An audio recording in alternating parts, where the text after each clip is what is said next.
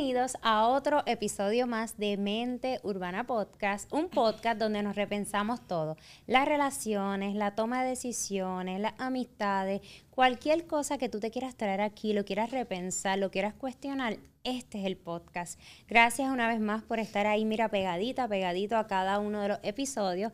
Gracias por tu apoyo. Hoy traemos un tema que yo creo que es necesario, que es importante que se hace urgente y sobre todo hay que crear más espacios para poder dialogarlo, hablarlo y sobre todo profundizar en un tema tan necesario en la cultura boricua y en los latinos, ¿no?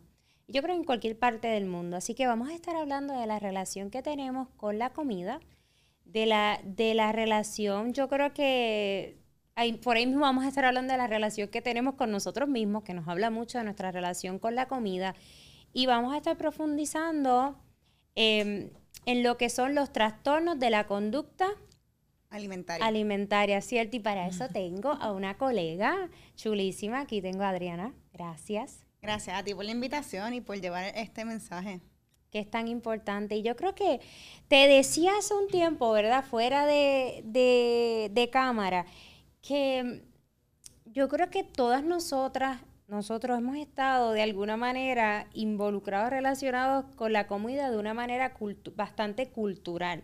Y yo creo que el impacto social cultural en cómo nos acercamos a la comida y sobre todo en cómo nos tratamos a nosotras, en cómo nos acercamos a la comida, es bien fuerte por eso mismo, por cómo se nos enseñó socialmente a relacionarnos. Yo quiero empezar tratando de recordar para ver si la gente que nos está escuchando pueda también a lo mejor eh, pues, identificarse o encontrar algún momento en su vida, pero yo estoy tratando de encontrar cómo ha sido a través de la historia mi propia relación con la comida. Y yo creo que he tenido bache, ha tenido bache, he vivido muchas cosas en relación a la comida. Hoy yo puedo decir que me siento más cómoda en cómo me voy relacionando con la comida versus en cualquier otro momento en mi vida. Y pues la realidad es que yo de nutrición no sé, no sé mucho más que lo que leo, lo trato de buscar, pero obviamente no es mi área. Y, pero sí he he tenido como de unos dos a tres años para acá, he tratado de estar un poquito más consciente en la relación con la comida, un poco más, eh, no solamente en qué estoy comiendo, sino es en permitirme ser libre, pero a la vez cuidarme, pero a la vez estar más consciente, pero a la vez como que tener en cuenta que según también como yo como, qué tanto me, eh, estoy diciendo que tanto me cuido también en muchos temas.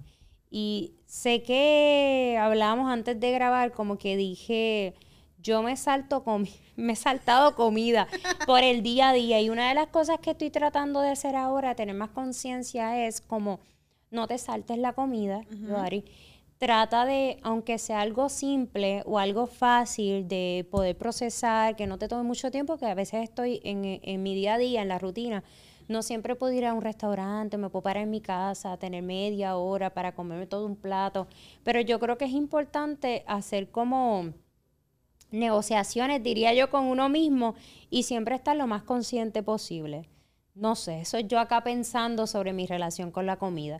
Pero antes de darte, ¿verdad? Que tú expongas aquí todo lo que tú sabes sobre este tema, Adriana, sí quería, estaba tratando de pensar que cuando yo era bastante pequeña o cuando era pequeña, yo recuerdo los comentarios que socialmente eran muy común y recuerdo cómo eso sí tuvo un impacto en mi relación con la comida, por lo menos en esos grados. Y cosas como el preguntarme si iba a coger o no iba a coger de algo pensando qué van a pensar los demás, eh, si iba a coger uno o menos pensando en mi peso versus el peso de, de las demás eh, o el de otras personas, o cómo otras personas me en, este miedo de que no me digan que estoy comiendo de más o que subí unas libras de más, que sabes que socialmente eso es muy, muy común. Todavía día lo vemos, tal vez a lo mejor uno podría decir en menos, menos que antes, pero los comentarios como que, ay, mira, tiene unas libritas de más. Ay, mira, subiste unas cuantas cosas, unas cuantas libritas en el verano, o estás comiendo, ¿verdad? Dejaste de ir al gimnasio. todos estos comentarios que uno los ve como tal vez socialmente aceptados, pero tienen una carga en la persona que los recibe bastante fuerte. Nada, este es el tema y yo sé que todas las personas que están ahí se van a identificar con este tema. Yo estaba loca de poder abordarlo y qué mejor con Adriana que se especializa, ¿no? Se enfoca trabajando con desórdenes de la conducta de la alimentación alimentaria. Así que, ¿cómo, cómo, que, vamos a empezar por cómo llegas a este tema? ¿Cómo llegas a que esto es lo que te gusta? Pues mira, este, a mí dentro de mi doctorado, yo sabía que me gustaba psicología de salud, pero ¿qué es parte de psicología de salud específicamente? No sabía. Entonces, cuando yo fui a hacer mi postgrado, eh, yo empecé a solicitar en diferentes áreas relacionadas a la salud y entre esos vi el desorden alimentario. Y yo dije, pues mira, digo desorden alimentario porque en inglés es eating disorder, así que es una traducción. Este, yo dije, pues mira, pues, ¿por qué no? Yo no sé nada de la tema, pero vamos a explorar porque quiero explorar diferentes áreas a ver qué me gusta de ese programa fue el que me llamaron. Y dije, pues, mamá. Y cuando fui entrando en el posgrado, me fui gustando más porque fui adquiriendo mucha más información que yo no jamás pensé que eso era un trastorno de conducta alimentaria. Mucho más de lo que se dice en las universidades, mucho más de lo que se dice en las escuelas y de lo que tú puedes conseguir. Así que yo dije, mira, este es un tema que este es eh, un tabú es un tema que no se abarca mucho, este, no, se, no se habla y yo entiendo que es hora de decir, ok, vamos a educar sobre esta relación con la comida. Esa es otra clase que nos dieron en la escuela que debió ocurrir. Yo digo mucho que he estado diciendo en todos los podcasts que no me canso de repetirlo donde voy, que yo siempre he dicho que la clase de relaciones de pareja, las clases de relaciones, eh, las relaciones em, con otros, es una clase que debe ocurrir porque necesitamos aprender a cómo relacionarnos y cuáles son esas dinámicas en relacionarnos de una manera sana, saludable. Y yo creo que nuestra relación, todo en la vida es una relación. Definitivo. Así que con un otro, con uno mismo o con algo. Así que yo creo que la relación con la comida también tenía que haber sido una clase importantísima en la escuela. Vamos a empezar por todas esas mujeres que yo sé que nos van a estar escuchando, que, se, que van a estar ahí como que, wow, es que este episodio tiene que ver conmigo posiblemente.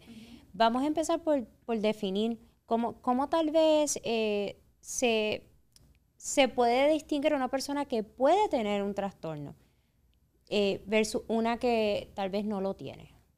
Pues mira, voy a pasar la definición que un desorden de la conducta alimentaria, que es un desorden mental, ¿verdad? Este se caracteriza por una relación no saludable con la comida que puede tener un impacto en negativo físicamente y mentalmente. Cuando digo físicamente puede ser alguna condición de salud. Cuando digo mentalmente es porque un trastorno de la conducta alimentaria nunca viene solo. Siempre viene acompañado con algo más. Puede ser con una ansiedad, puede ser con una depresión, puede ser con un OCD, que es un desorden de, de um, obsesivo compulsivo, puede ser con personalidad, puede ser con bien poquito por ciento, pero ocurre con una psicosis. Mm. También puede ser al revés, también puede ser que la, depresión o la ansiedad me pueda llevar a un desorden alimentario. Este, y cómo yo puedo identificar que yo estoy teniendo un desorden alimentario, por muchos factores. O no solamente yo, quizás un familiar, quizás una amistad, o quizás alguien que yo conozca, un trabajo o algo. Pues tú puedes ver que la persona constantemente toma mucho café. ¿Por qué? Porque el café suprime el hambre. Entonces también puede ser, no sé si has escuchado de estas personas que te dicen, si es por mí, yo me dejo, yo me tomo el padrino completo de refresco o todo mucho refresco. Es lo mismo, porque estás entonces sintiendo que tu estómago está como que lleno por los gases y no quiere este, comer. Otra cosa es que a las personas no les gusta ir a restaurantes. Lo, evaden porque no saben qué cantidad de calorías o cuánto puede estar comiendo. Mm. Otra cosa es, este, estas personas les encanta hacer postres, pero no se los comen. Wow. Hacen un bake, hacen un brownie, lo que sea. y lo, regalan. Lo regalan. Y tú le dices, cómetelo conmigo y te va a poner una excusa, no, es que estoy llena, estoy lleno, no puedo. Este, También pasa con la comida. Le gusta comer, pero entonces no, no come. Es, a veces cuando está frente de la comida, tú lo ves bien ansioso, que especialmente mucho con los adolescentes. Este, se empiezan a dar en los muslos, tienen los puños, este, miran para los lados, se quedan como que así en blanco al frente de la comida. Aparte de eso, pues la persona siempre se va a vestir bien baggy, se va a pesar con frecuencia, todos los días, varias veces al día. Tú lo escuchas haciendo comentarios de que, ay, estoy bien gordita, estoy bien gordito, tengo que rebajar. Personas que tú escuchas que vas al gimnasio dos y tres horas para poder quemar ¿A qué me refiero con esto? A que dicen, ay no, es que ayer me comí un pedazo de cheesecake, ayer me comí esto, mañana tengo que ir al gimnasio a quemar la caloría, o hoy tengo que, esta mañana me comí yo no sé qué, un brunch o algo, y para anoche tengo que ir, meterle al gimnasio porque tengo que quemar esto. Pero ¿por qué entonces nos estamos castigando de esa manera? Otras veces, otras personas te dicen, no, es que hoy yo no quiero desayunar o yo no quiero almorzar porque ayer comí tal cosa también son indicadores. Que tú dices, este, que dicen constantemente, están hablando de que están haciendo dieta. Entonces son como que banderitas rojas de que la persona pueda entonces tener un desorden de conducta alimentaria. O a veces que hacen estos comentarios como, ay, eh, tengo par de libritas, como que siempre están en esa, como que mirándose, mirándose todo el tiempo, como que pasándose el juicio de que si unas libritas, ahora tengo que hacer limpieza, o incluso antes se escuchaba mucho de estos detox, pero a través de ay, ¿cómo que se llamaban esto? Que es como un aceite, que es un tubito, eh, como cuando estás mala del estómago. No, yo había escuchado que tú tomas como un liquidito por tres días o unas pastillitas por tres días, pero eso no lo había escuchado. Sí, que utilizan cuando, yo no sé si es cuando estás estreñida. Ah, como un laxante.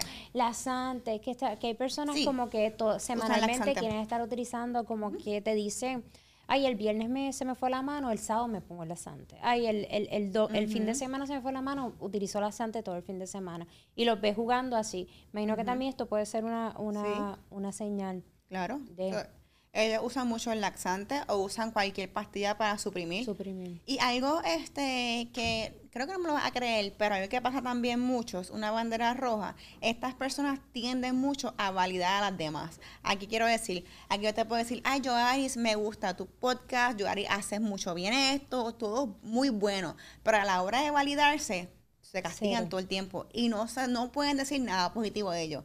No pueden decir, es que yo soy bueno haciendo esto, es que yo soy no encuentran cómo, cómo poder reconocerse a sí misma.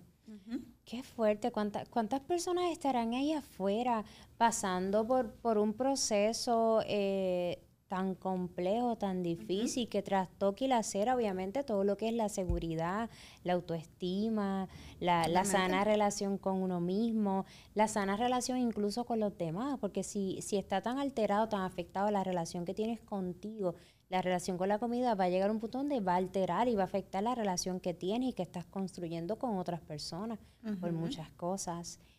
¿Cómo para una persona, y, y, yo me pongo a pensar, y yo pienso en la escuela, y yo digo, ¿cuántas, cuántas amigas, compañeras, compañeros también, amigos, habrán pasado en silencio o vivirán en silencio con esto porque ni siquiera lo han podido identificar en sí?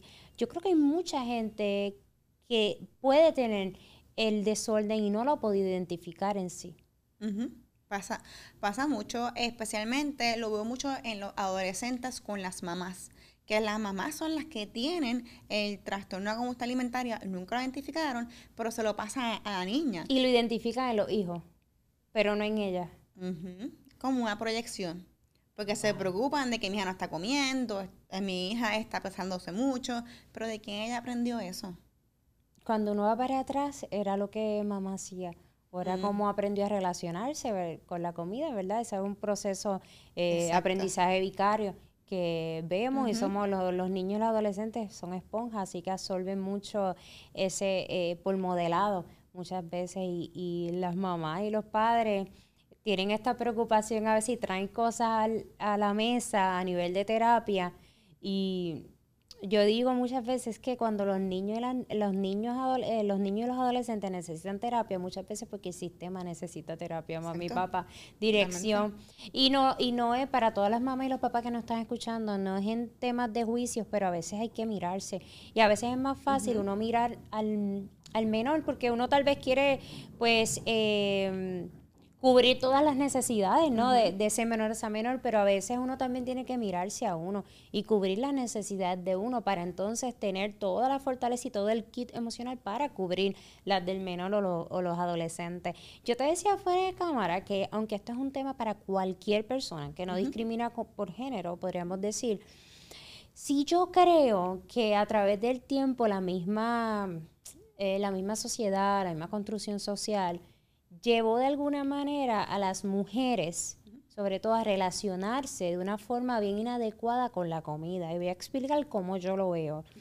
El, en el aspecto de la exigencia a veces de física, del peso, de, de mm, responder a un modelo y sobre todo esta exigencia que viene a través de la televisión, de la radio, de, las películas y de todo esto de las revistas, que ahora pues se, hubo un cambio, una transición hacia la era digital, así que vemos las mismas exigencias o más a través de las redes sociales.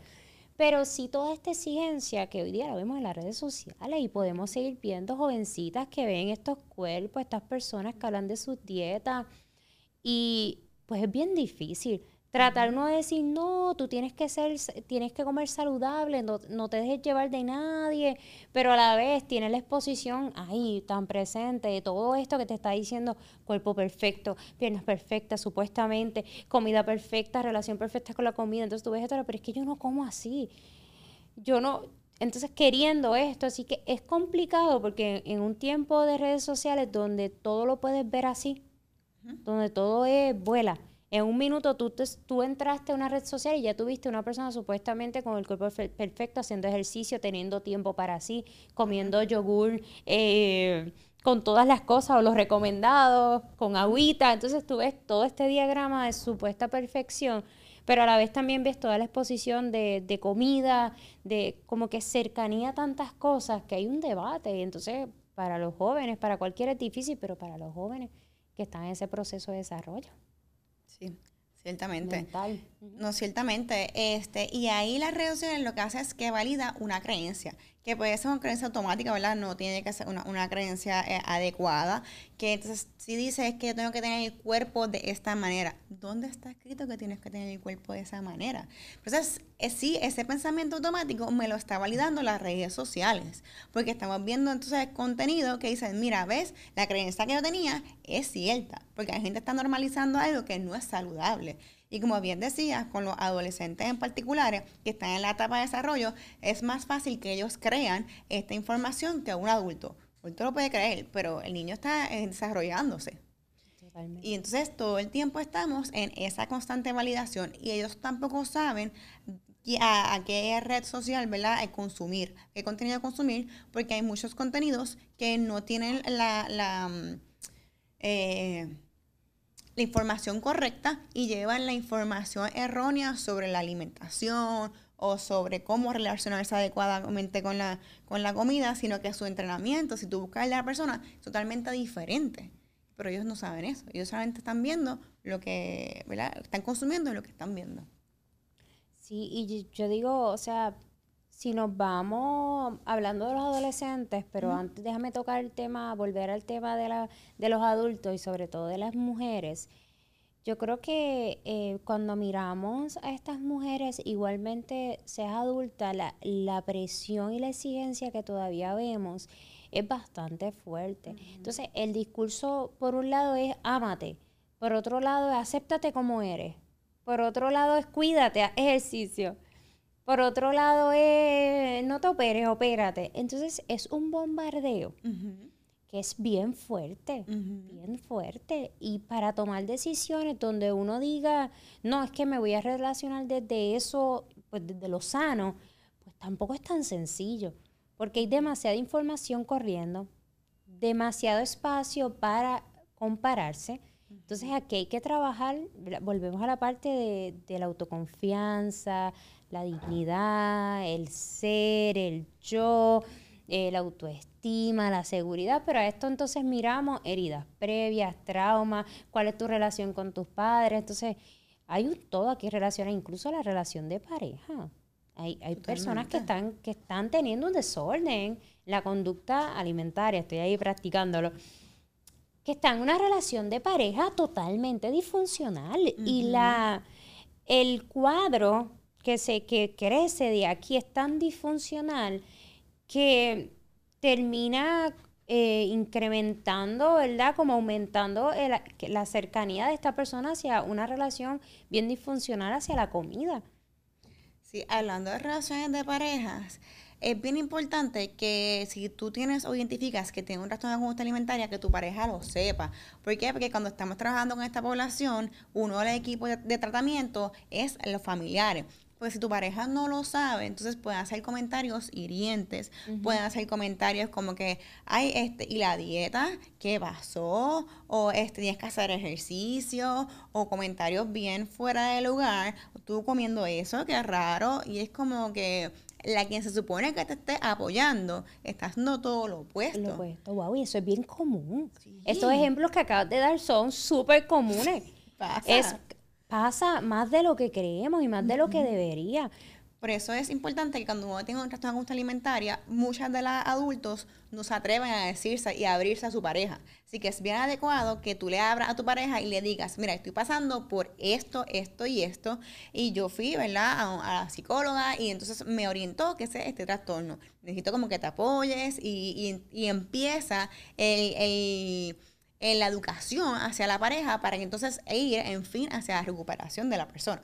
Porque si no, si la persona no es abierta, la recuperación es mucho más lenta. Claro, porque yo creo que eh, aunque uno es responsable y el camino es de uno individual, el acompañamiento es maravilloso. Entonces, si uno está en una relación de pareja, uno está ¿verdad? formando un equipo, pues lo mínimo que se espera es que haya y exista acompañamiento, entendimiento, comprensión, compañía, empatía, etcétera. Así que una de las cosas que recomienda es poder ser, eh, vocar en poder compartir el, desorden o trastorno que estás presentando a tu pareja yo creo que hay ocasiones donde la terapia de pareja va a ser necesaria. Porque hay muchas veces donde quien está, eh, ¿verdad? Que cuando se atiende a la persona que está trabajando el desorden, a veces la, la persona ya va haciendo como que tomando en cuenta todas esas consideraciones en terapia, está trabajando, eh, va con la información eh, a su pareja para recibir X cosa de apoyo, pero la pareja está en, una, en un en un lugar donde no, tiene apertura real a, ese acompañamiento, desde esa empatía, desde esa compasión. Y aquí yo digo que muchas veces cuando hay un trastorno, cualquier trastorno, es bien importante no solamente la terapia individual, sino que esa pareja puedan trabajar en cómo se desarrollan, se construyen dinámicas saludables en su relación. Porque va a haber un impacto, o sea, los trastornos traen un impacto a las relaciones. Y esto, vamos, no, hay personas que no están necesariamente en una relación de pareja, pero sabes que viven con mamá todavía. Una adulta, un adulto viven con mamá, hay que establecer relaciones saludables. Y hay veces que no las hay y no hay entonces las condiciones. Y yo le he dicho, pues mira, vayan a terapia familiar. La gente cree que terapia familiar es únicamente para niños. Y adultos. Y la terapia familiar, la gente se sorprendería cuántos adultos que son padres e hijos, pueden sacar un beneficio increíble de, la terapia familiar para reestructurar, para sanar, para hacer nuevos acuerdos. Y a veces en estos temas, como dicen, la compañía, el acompañamiento es esencial. Eh, es súper poderoso en ese proceso y yo siempre invito a las familias que se hagan parte de estos procesos a la medida que pueda cada, Cada, cada, cada uno en su rol pero que se hagan parte porque pues somos seres sociales, estamos un todo y no es fácil trabajar con algo que, está quejando a uno. Cualquier persona que esté viviendo un desorden tiene que, es una batalla diaria. Trabajar en terapia no es fácil y, mantener eso que aprendió tampoco es fácil porque es una batalla que no se va a desaparecer así, sino uno aprende a lidiar con eso, a, sobrellevarlo, a desarrollar eh, herramientas para sentirse mejor y estar, y estar bien. ¿Cómo, cómo has visto o cómo, cómo dirías que se dividen e, este, estos desórdenes de la conducta alimentaria? Si alguien nos está escuchando y dice, ok, pero ¿cómo yo identifico por dónde yo estoy? ¿Cuál me corresponde a mí? Pues mira, esta, hay muchos trastornos de la conducta alimentaria. El, Te voy a mencionar los más comunes que este, aquí en Puerto Rico, por lo menos, está lo que es la anorexia nervosa, que es el que la persona sí está por debajo del peso que, que se corresponde, que es lo que se conoce como el BMI. Este, la persona no está, está restringiendo, no está comiendo constantemente, ¿verdad? A propósito, con toda la intención, brinca las comidas, que ahí entonces viene el castigo de que entonces no voy a, si comí esto hoy, me voy a comer mañana, o voy a hacer demasiado ejercicio, está todo el tiempo preocupada por la imagen. En, las mujeres, especialmente, es la pérdida de la menstruación. Entonces, está, eh, también está lo que es anorexia atípica. La anorexia atípica es, es casi casi los mismos síntomas de la anorexia nervosa. Lo que pasa es que no está la persona underweight. Muchas personas mm. consideran y dicen, ah, la anorexia es que está bien flaquita. La anorexia también puede pasar en cuerpos normales. Mira para allá. Sí que eso es un desconocimiento que a veces la gente tiene. Sí. La otra entonces es la, la, bulimia nervosa, que la bulimia es la restricción y también la purga. Y esa es la purga, ¿verdad? Tú este, estás con estos atrogones y vomitas. Y, tienes, y ahí comes cada dos horas o menos después de haber comido que tienes como que ese antojo y el comer pueden ser este papitas, pueden ser chocolates, pueden ser otro plato de comida, pero es dos horas o menos después de haber tenido tu plato de comida. Entonces, otro que ocurre mucho, y esto ocurre, yo te diría, que es el pan de cada día en mi oficina, en los adultos, especialmente en las mujeres, los atracones. Y entonces la mm. diferencia, el trastorno de atracón con el de bulimia, es que en el trastorno de atracón tú no vomitas. Tú solamente este, comes un montón. Yo diría que es bastante común. Sí, es bien En nuestra sociedad. Sí, y es por la misma. Lo que yo más tengo en mi oficina es por la misma ansiedad, que te genera el trabajo. Y sabes que yo le añadiría, acuérdate que siempre mi experiencia viene de acá. la experiencia, las relaciones. Sí, las, relaciones. sí. O sea, yo te diría que hay muchas personas teniendo atracones por los conflictos no resueltos en las relaciones de pareja. El impacto que trae consigo, hay dos áreas, ¿verdad? Que trae un impacto, como bien dices, el trabajo. O sea, la gente que ya terapia llega con, con situaciones, muchas veces eh, que nacen en su trabajo, ¿verdad? O que están padeciendo desde el trabajo y de las relaciones. Hay muchas cosas que pueden impactar, pero lo que yo veo constantemente, una de las cosas ¿verdad? que más veo es cómo se da esa ansiedad o incremento de ansiedad y los atracones son una de, las de estas expresiones que se dan en temas de ansiedad y se ve bien marcado en situaciones de relaciones. Y no solamente relaciones, también de familia, pero familia yo estoy hablando de los cuidadores. Cuando la persona tiene un familiar que tiene alguna condición que requiere tú eres el cuidador, aparte del síndrome de burnout de cuidador, como tienes demasiada estresor, demasiada ansiedad, ahí se empieza a cometer muchos atracones. Es bien O tú te restringes y no comes porque dices, es que no tengo tiempo porque tengo que llevar a, la persona a su médica, tengo que hacer esto. Entonces estás creando este desorden o esta mala relación tuya como comida porque no me estoy cuidando por poder cuidar a la otra persona. Entonces, en momentos, oh, qué interesante. Y en momentos donde incluso que se hace también más lógico, eh, o sea, mirando el panorama completo de un cuidador, que creo que es un ejemplo increíble porque es muy real en la vida de ellos en el día a día. Un cuidador que tiene a su cargo esta persona, este familiar, mamá, papá o, quien sea el familiar, eh, que esté a cargo, eh, que está tanto tiempo inmerso en las necesidades del otro y tratando de cubrir y de cumplir con estas necesidades y sus citas, etcétera, que entonces salta muchas veces con miedo porque el tiempo no le da, porque tiene que ir acá, tiene que ir acá. Cuando llega ya a casa, después de haber hecho todo, de llevar a la cita a, a esa persona y de hacer todo lo que necesitaba hacer cuando llega, de repente es tanta el hambre que tiene que se da un atracón. Y cuando ves, volvemos la dinámica, la relación, y por eso se decía un principio, comentamos un principio, no es solamente la relación que tienes en la comida, el, la relación que tienes de la comida a veces nos cuenta la relación que tienes contigo. ¿En qué lugar tú estás en tu vida? ¿Cuántas veces tú te dejas para, para después?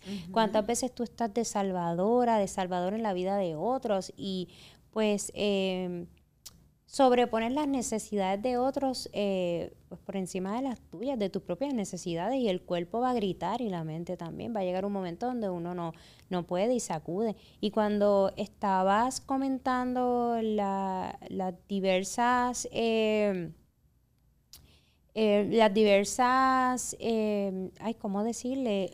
los, trastornos. Los diversos trastornos dentro del trastorno. Sí, hay uno que quiero este, pues cuando estabas comentando los diversos trastornos me puse a pensar en cómo eh, ibas contando según cada uno de ellos cómo la parte física, o sea, cómo hay una afección total a, la parte física en muchas de ellas y se va notando no solamente en peso. A veces pensamos que todo tiene que ver con el peso y todo lo miramos hasta ahí, pero es que hay veces que un supuesto peso, poniéndolo así, que para el persona es, ay, ese es el peso que debe estar, esa persona por dentro está. No solamente a nivel eh, psicológico, emocional, o sea, a nivel físico. La gente relaciona un bajo peso a salud. Todavía hoy día se ve así, pero ya vemos cómo no, cómo no siempre es así. Entonces, yo creo que el, impacto que puede tener una persona que, esté con un desorden, luchando, batallando con un desorden, eh, no es tan simple. Puede ser bastante complejo a nivel físico y, y emocional. y hablando del peso, antes de mencionarte otro trastorno, Muchas personas se están pesando y uno le dice, pero ¿cuál es el número que tú quieres llegar? Tanto. Pero ese es el número adecuado para tu estatura. Porque mm. el, peso no es igual para todo el mundo. Hay que tomar en consideración la estatura, la descomposición ósea, los genes, si la persona hace ejercicio o no, porque tiene, el músculo también pesa. Yo no me puedo comparar mi peso con el tuyo, yo no puedo llegar a tu peso porque somos dos personas totalmente diferentes. Pero hay personas que eso lo obvian mm. y se si ella pesa tanto, yo también quiero pesar tanto porque me quiero ver así. Pero cada cuerpo es diferente, cada gen son diferentes. Así es. Lo que tú haces también es diferente. Referente a otro trastorno, ¿verdad? Que, que se, no te haya comentado, uno que pasa muy común, pero las personas pues, no, se escucha con mucha frecuencia, es la habitación y restricción. La habitación y restricción empieza mucho en la niñez.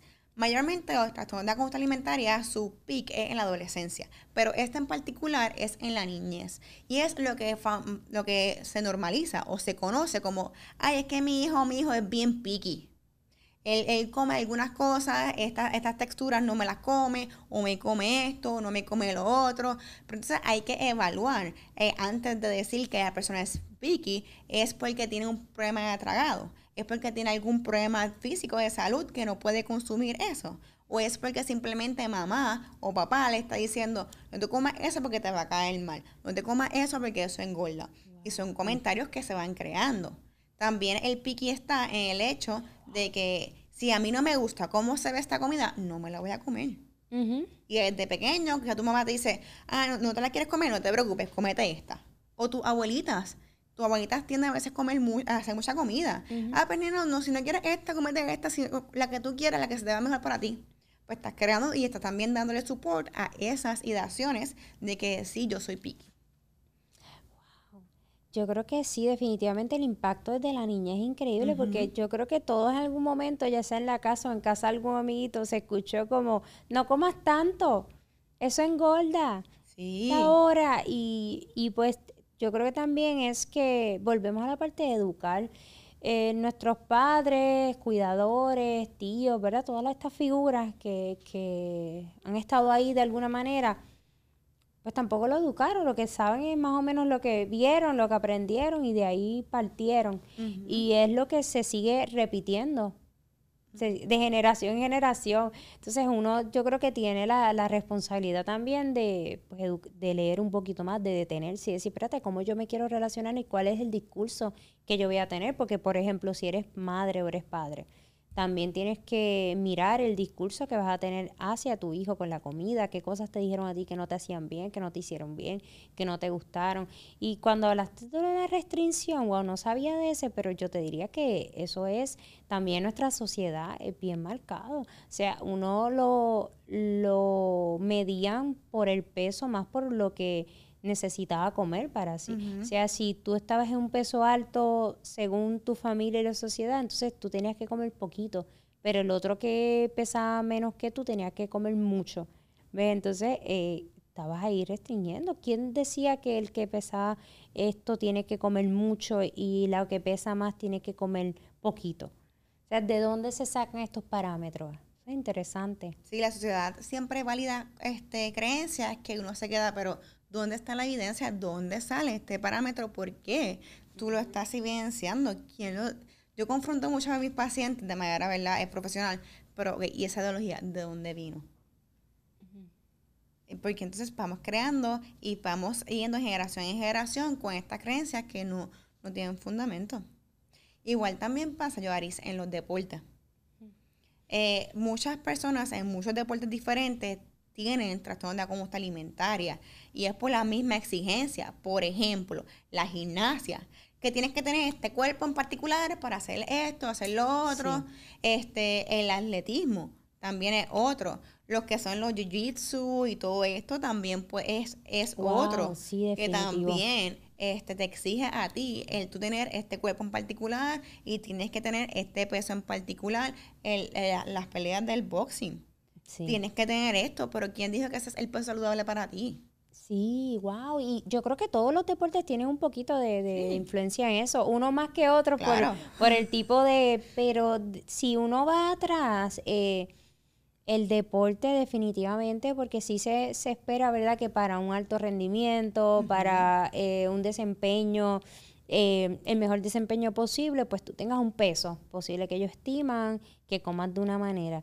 Pero, y a eso yo Fíjate, yo mirando en el deporte, que ha sido, o sea, el deporte yo lo amo, es una, yo creo que es una de esas cosas que, que más nos regala eh, crecimiento, acompañamiento, entre otras cosas, muchos beneficios, y más en la niñez y en la, y en la adolescencia. Pero el deporte no acaba ahí para algunas personas porque lo hacen a nivel profesional ya cuando son adultos. Y yo me pongo a pensar qué tanto, qué tan exigente para, para el, el, atleta o el deportista adulto, porque ya estás generando ingreso de esto y si eres exigente cuando eras niño por una beca o por simplemente estudiar, imagínate en el adulto. ¿Cuántos adultos eh, que son atletas o de alto rendimiento eh, tienen una relación no tan saludable porque se les creó así de esa manera. Eso sería súper interesante. Una relación no tan saludable con la comida, ellos entendiendo que sí la tienen, pero el, el hacer dieta no necesariamente es que tengas una relación saludable con la comida, como mucha gente cree, porque hay mucha restricción en el proceso. Y qué bueno que traes lo de la dieta, porque la dieta es un tema que yo te diría que es bien controversial, porque no todas las dietas son saludables. Digo, no es que yo estoy en contra de las dietas, pero es tú saber qué dieta tú vas a escoger para ti. Porque hay dietas en particulares que ya vienen, por ejemplo, la comida o el plato servido y tú te vas a comer esto, que son las que, ¿verdad? Este, que ya algunas se promocionan y se venden así. Otras que te dicen, no, tú no puedes comer carbohidratos, no, tú no puedes comer todo de esto. Así que realmente es el hecho de que tú puedes comer de manera balanceada. Claro, es quien te va a hablar de esto mejor que yo porque no tengo el conocimiento, es un nutricionista. Yo solamente apoyo la parte mental este, y trabajo mano a mano con nutricionistas, ¿verdad? Este, para llevar que la persona pueda seguir el plan que, que, que sea. Pero entonces no es verlo como una dieta, porque la dieta, yo digo, ah, yo estoy en dieta hasta tal día porque hay un evento en particular y después de ahí lo dejo porque yo tengo un cuerpo este, perfecto. Pero tú dejaste en la dieta y ¿qué va a pasar? A un rebound. Y pasa mucho que cuando uno se pone a mirar como que el comportamiento eh, socialmente, por lo menos que más yo he escuchado, es de repente tengo la fiesta X y yo para la fiesta quiero bajar X cantidad, pues voy a hacer la dieta por mi lado y esta va a ser la dieta. La dieta del tomate, estoy dando un ejemplo. Y se pusieron, se puso a hacer esa dieta y compró esto, compró lo otro. Entonces, previo al evento, llegó el día del evento, pues perfecto, ese día. Desde el otro día es tanta la ansiedad porque no hubo una preparación previa, no hubo una educación, no hubo una organización, no hubo una búsqueda de profesionales para ir trabajándola de la mano, que no es lo mismo que, ah, yo voy a hacer esto porque leí esto. Ah, pues déjame buscar el nutricionista, el médico que se especialice en control de peso, vamos a unir el, el, profesional psicólogo, y pues vamos a empezar poco a poco entendiendo que esto es paso a paso, me educo, hago el plan con los tres, entonces trabajo eh, que yo voy a hacer esto porque yo voy a bajar 10 para la fiesta y voy a hacer esta dieta. Entonces, ¿qué pasa? Que yo, que por lo menos he escuchado o he visto que luego de, luego de la actividad, y esto es algo que yo escucho con amistades, luego de la actividad empiezan los atracones. Claro. Porque, es tanta la, la desesperación de, de, tanto que hubo la restricción por ese, por ese mes o por esas semanas que salgo de la actividad y empiezo con los atracones. Voy a comer esto, voy a comer lo otro. Entonces, ¿qué pasa? Que yo no sé, ¿verdad? Tú que tienes esta área, mucha más experiencia, pero eh, los atracones yo eh, suelo escuchar también que se dan mucho en las noches. Mm, sí, definitivo. Cuando tú... Es, ah. Acuérdate que tú siempre estás agitada durante todo el día. Y al final o la noche es donde tú estás más relax. Y como estás más relax, el cuerpo entonces empieza a botar toda esa misma ansiedad. Y es como que empieza ahí a desesperarte que yo quiero estar, que yo quiero buscar en mi nevera, que yo empiezo a comer. Entonces empiezas a comer con diferentes cosas. Y sí viene la culpabilidad después del atracón, después viene la frustración, después está el que yo no tengo una, este, yo no soy fuerte porque yo no, mira, estar haciendo hacer dieta y la dejé y ahora yo no puedo volver. Pero eso no es como vemos la dieta, es que es el, el, la condición que le estamos dando porque no es dieta, es un estilo de vida. Claro. Si yo digo, pues voy a hacer dieta hasta este evento, ya pasó el evento, hubo tanta restricción porque le hiciste de la manera más fácil, no fuiste por la vía que tú estabas mencionando de todos estos profesionales, simplemente porque la gente quiere buscar algo quick, algo me pasó esto y ya, esta es la manera y esta es la vía. Sí, que muchas veces la gente se salta el paso de los profesionales y le hace caso a lo que salió en TikTok o en, o en tal vez en Facebook, en Instagram, de esta persona hizo esta dieta, pues lo voy a hacer sin entender, uno, de dónde se saca la información de que eso te va a funcionar a ti o de que eso es seguro para ti. Dos, que cada cuerpo, como mencionaba ahorita, cada persona es distinta, cada cuerpo es distinto, incluso hay, hay cosas que no van a ser de beneficio para uno porque uno tiene que ver si o padece de alguna condición o en el momento de vida que se encuentra o la edad o qué está haciendo. O sea que yo creo que trabajar en una dieta balanceada para cambiar tu calidad de vida tiene, es algo a cada persona, a la medida de cada persona. No puedes coger, ay, que subieron 30 cosas en las redes sociales de yo no sé quién, pero las vi, se ven bonitas, pues déjame seguirlo, porque es que tú no sabes ni siquiera si eso está basado en ti, tiene que ver contigo.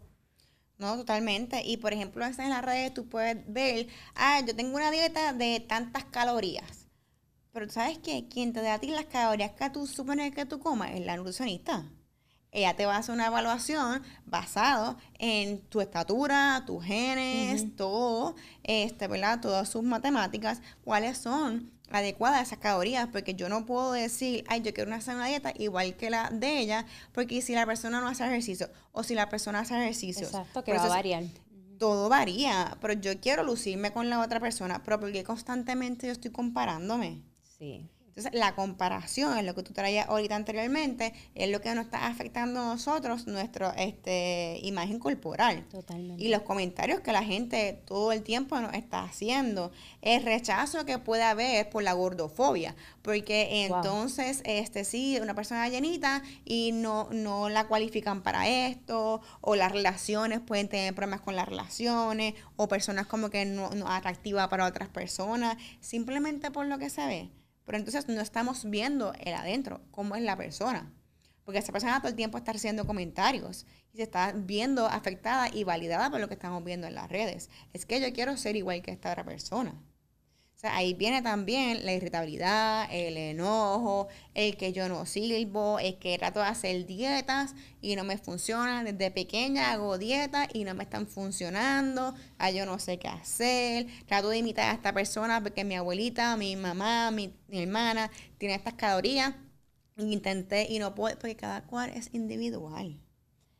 Yo decía, yo siempre digo que yo no sé si a ti te ha pasado, pero yo, esto es algo, un, experimento social interno, como yo le digo a mis amistades, yo digo, venga acá, yo todavía no entiendo cómo es que mis tías, esa generación de las abuelitas de las tías, porque ellas pesan tan poco, y eso nosotras nos reíamos, la amistad decía, no entendemos cómo ellas pesan tan poco, no llegan ni a las 140 y no importa lo que uno haga, eso no es el peso de uno.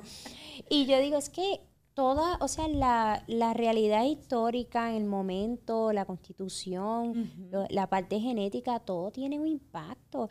Y es imposible comparar, y no hay por qué comparar, ni las generaciones previas a las de ahora.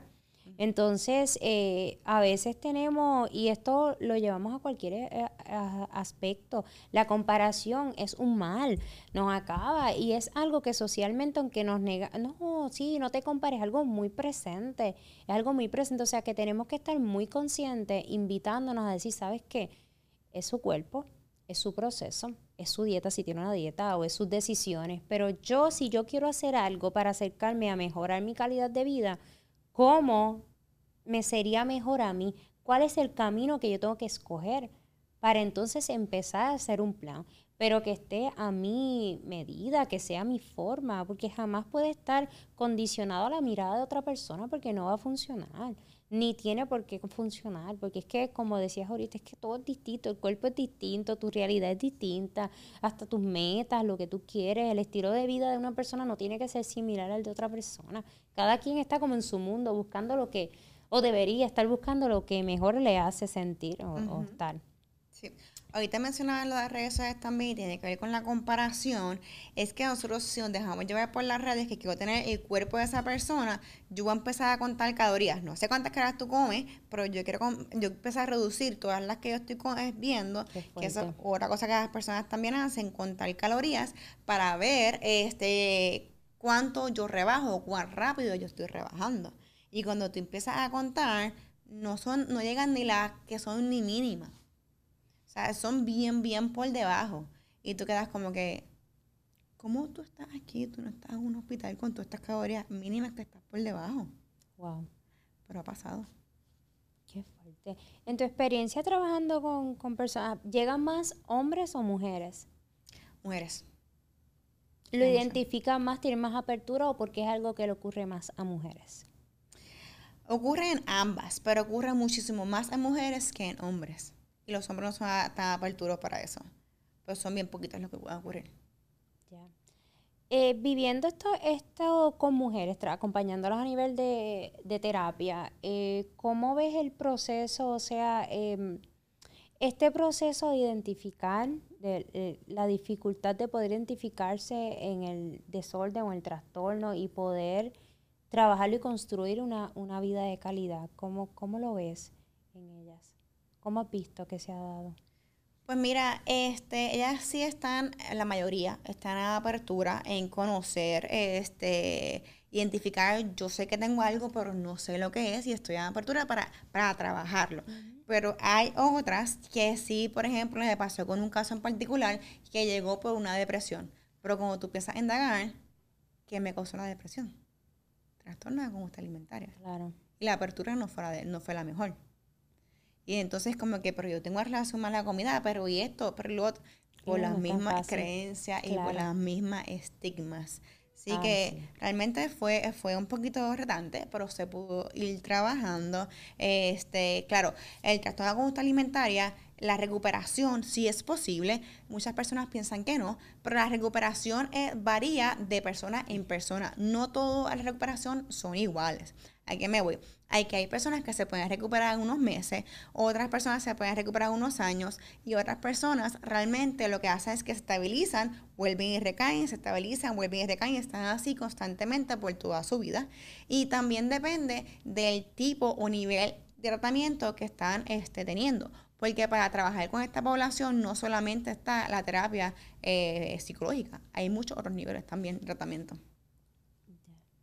Definitivamente, yo creo que es construir una relación saludable eh, en la vida de uno, ¿verdad? Tiene que ir por varias áreas, pero también es un trabajo constante de todos los días. es, una, es una decisión y, y, el decidir trabajar por un bien mayor y un bien que tiene que ver con uno mismo, sobre todas las cosas, con uno estar bien, con uno sentirse bien, con uno eh, sentir que tiene calidad de vida, que es tan y tan y tan importante. Yo creo que cuando hablamos del tema de la relación con la comida, yo creo que todas las personas se van a identificar de una u otra manera. Porque es, yo creo que es mínimo las personas que pudiesen decir, ay, es que la, en casa siempre hubo una relación súper saludable con la comida, se me habló, se me educó, se me preparó desde un espacio de salud, desde un espacio de apertura, de libertad.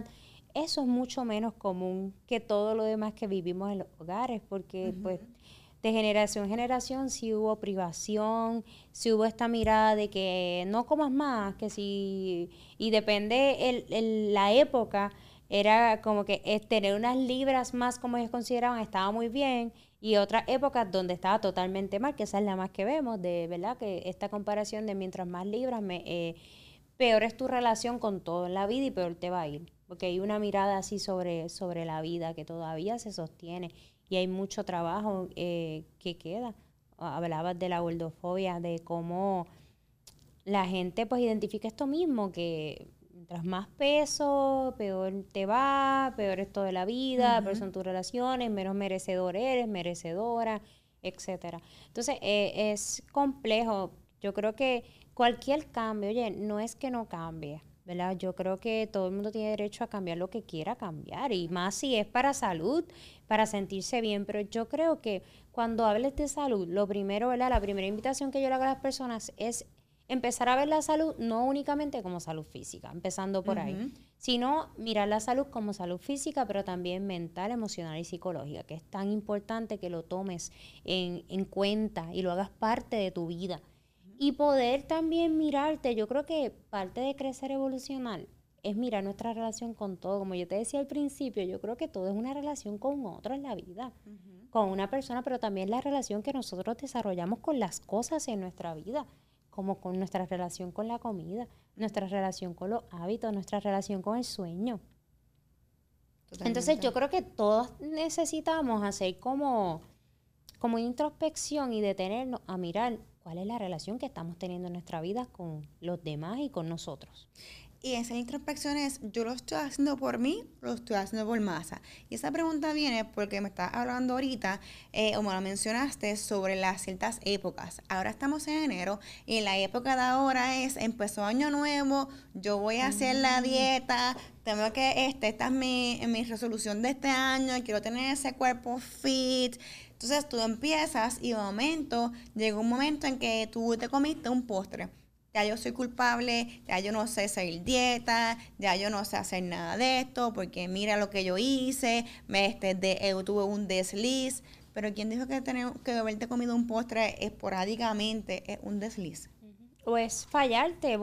Y esa es la parte de cómo nos relacionamos. Hace unos episodios hablé sobre hábitos eh, con Carlos Fierro y me gustó mucho ese episodio, lo disfruté mucho.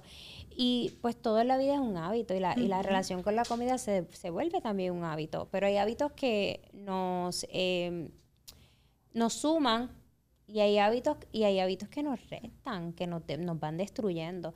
Así que yo creo que es bien importante mirar, como, como dices, o sea, el, o sea, ¿cuál es la relación que tú quieres tener primero tú? No el mundo, no la época, no lo que viene, o sea, primero tú, o sea, ¿cuál es la vida que tú quieres tener? ¿Cómo no tú te la sientes y no seguir la masa. No seguir la, es que seguir la masa no te va a, llegar, a llevar nunca a estar complacida, complacido, conforme, eh, eh, de sentirte bien, no hay forma siguiendo a la masa. La única manera en que uno se sienta bien es uno escuchándose a uno mismo y trabajando en eso que uno entiende que tiene que mejorar. Esa es la única manera de no sentirse bien. Y a todas las personas que nos han estado escuchando en este episodio, eh, que se fue a las millas, ni lo sentí. Yo tampoco. Yo seguimos hablando y ni lo sentí, pero eh, yo creo que es bien importante que uno, que entienda que a veces el mundo ha sido bien injusto. Sí. La sociedad ha sido bien injusta y sigue siendo bien injusto. Y sigue teniendo como unos estándares que yo todavía no entiendo cómo se promueven estándares así de belleza, pero sí todavía pasa. Entonces yo quiero invitar a las personas a eso mismo, a esas estándares y a esas creencias. Es como que, ¿quién me sustenta esta creencia? ¿De dónde surgió? ¿Por qué es que todo el mundo está repitiendo que hay que hacer esto o este pensamiento en particular? Este, ¿De dónde? Porque es que yo tengo que tener el cuerpo perfecto. ¿Cuál es el cuerpo perfecto? Totalmente. ¿Cuál es el cuerpo perfecto? Eso, eso, es una pregunta bien increíble. Yo quiero que ustedes que nos estén escuchando hoy se vayan con esa pregunta cuál es el supuesto cuerpo perfecto, cuál es el supuesto peso perfecto, si es imposible ser igual a otros, es imposible tener medidas iguales a otras personas, es bien difícil que te exijas llegar ahí, ¿Para qué te exiges llegar ahí? ¿Cuál es la medida que quieres tú? ¿Cuál es la vida que quieres tú? Y de ahí entonces empiezas a desarrollar de forma responsable, de forma inteligente lo que necesitas.